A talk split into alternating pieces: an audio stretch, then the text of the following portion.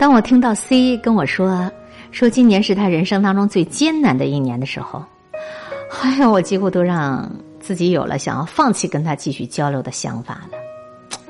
你的人生才到哪儿啊？这就最艰难的一年了呀！这 C 是我一新同事，今年刚毕业，六月份进的公司。她是一个特别乖巧的女生，就像《欢乐颂》里的关关一样，说话轻声细语，工作很认真，很少出错误。有一天，他突然跟我说要请假一个星期，理由是她的身体不舒服。细问却又什么都不肯说了。这一整天上班，她都一直心不在焉儿，时不时的就走神。因为跟我算半个老乡，所以呢，对她也比较照顾。等到下班，我就问她：“哎，你究竟发生什么事儿了呀？”她说。我想回老家了，一个人在外面好累啊。C 和她的男朋友一毕业就坚决的不啃老，不顾家里人的反对，来到上海，想要做出一番事业。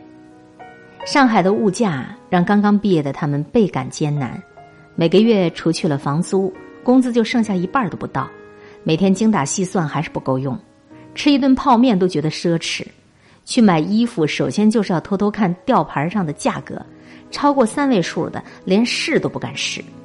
虽然日子过得紧巴巴的，可是有了男朋友陪伴，也就不觉得有多么难熬。可是就前几天，男朋友突然跟她说要回老家了。男朋友说，毕业之后回老家的朋友现在车也买了，还有买奔驰的，省城的房子首付也都付清了，现在就等年底结婚了。可是自己呢，当年的成绩比别人强，可是混到现在。连去一个像样点儿地方吃饭都吃不起，更别说车子房子了。C 就停了一会儿，继续说：“前几天阿姨给我打电话，问我什么时候回去看她。聊了几句之后，阿姨没忍住，还是跟我说了实话。其实这电话是我妈让她给我打的。我妈知道我不想回老家工作，又怕打电话让我不高兴。阿姨最后说：有空你就多回来看看。”你妈一个人也挺孤单的，头发又白了不少呢。说着说着，C 眼睛就红了。我忽然发现，在他柔软的表面之下，他其实比我想象的更勇敢。小小的肩膀上，承担着这些种种种种。你看我，失恋，没钱交房租，想家了又不能够回。我想这就是我一生中最艰难的一年吧。我说。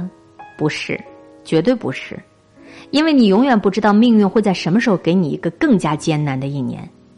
C 笑了，哼，没想到还有你这样安慰人的。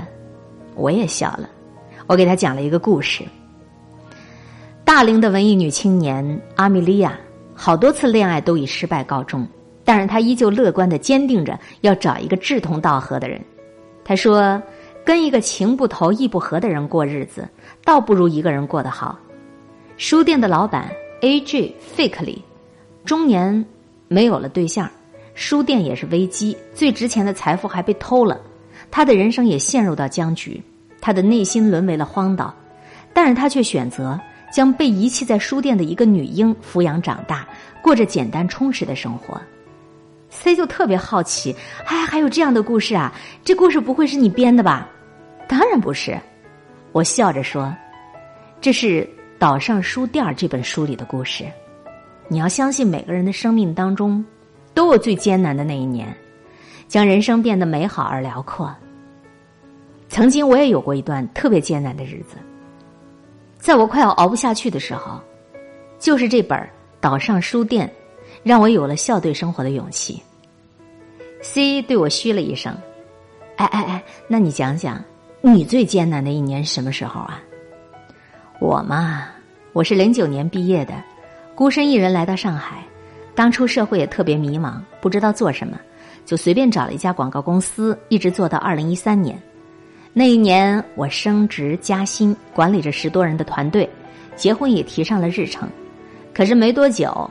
由我主管的项目接连的被竞争对手以稍低一点的报价给抢走了，随后又有人举报我私自拿回扣，我的男朋友也被发现一直在劈腿，不到一个月的时间，我的事业、我的爱情全部都没了。那段低潮期大约维持了有半年之久，我坚信，工作丢了可以再找，失去了爱情也一定会遇到更好的。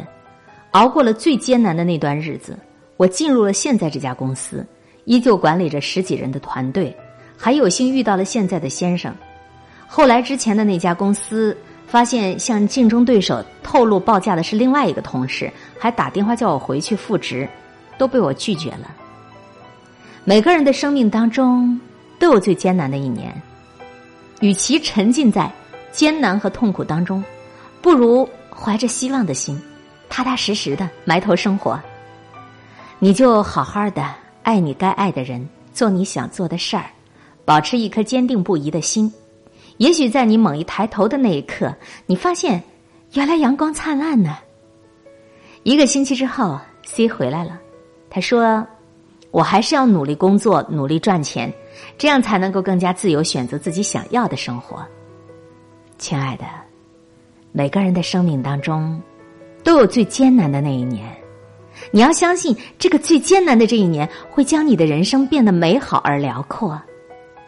这个世界天大地大，想通了以后，你就会发现自己过得比以往的任何时候都更加自由，更加轻盈呢。嗨，我是海林。喜欢今天的阅读分享吗？如果你也有好文章，一定要记得推荐给我们。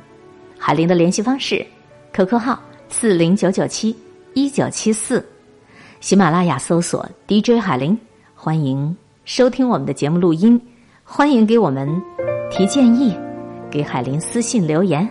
好心情每一天。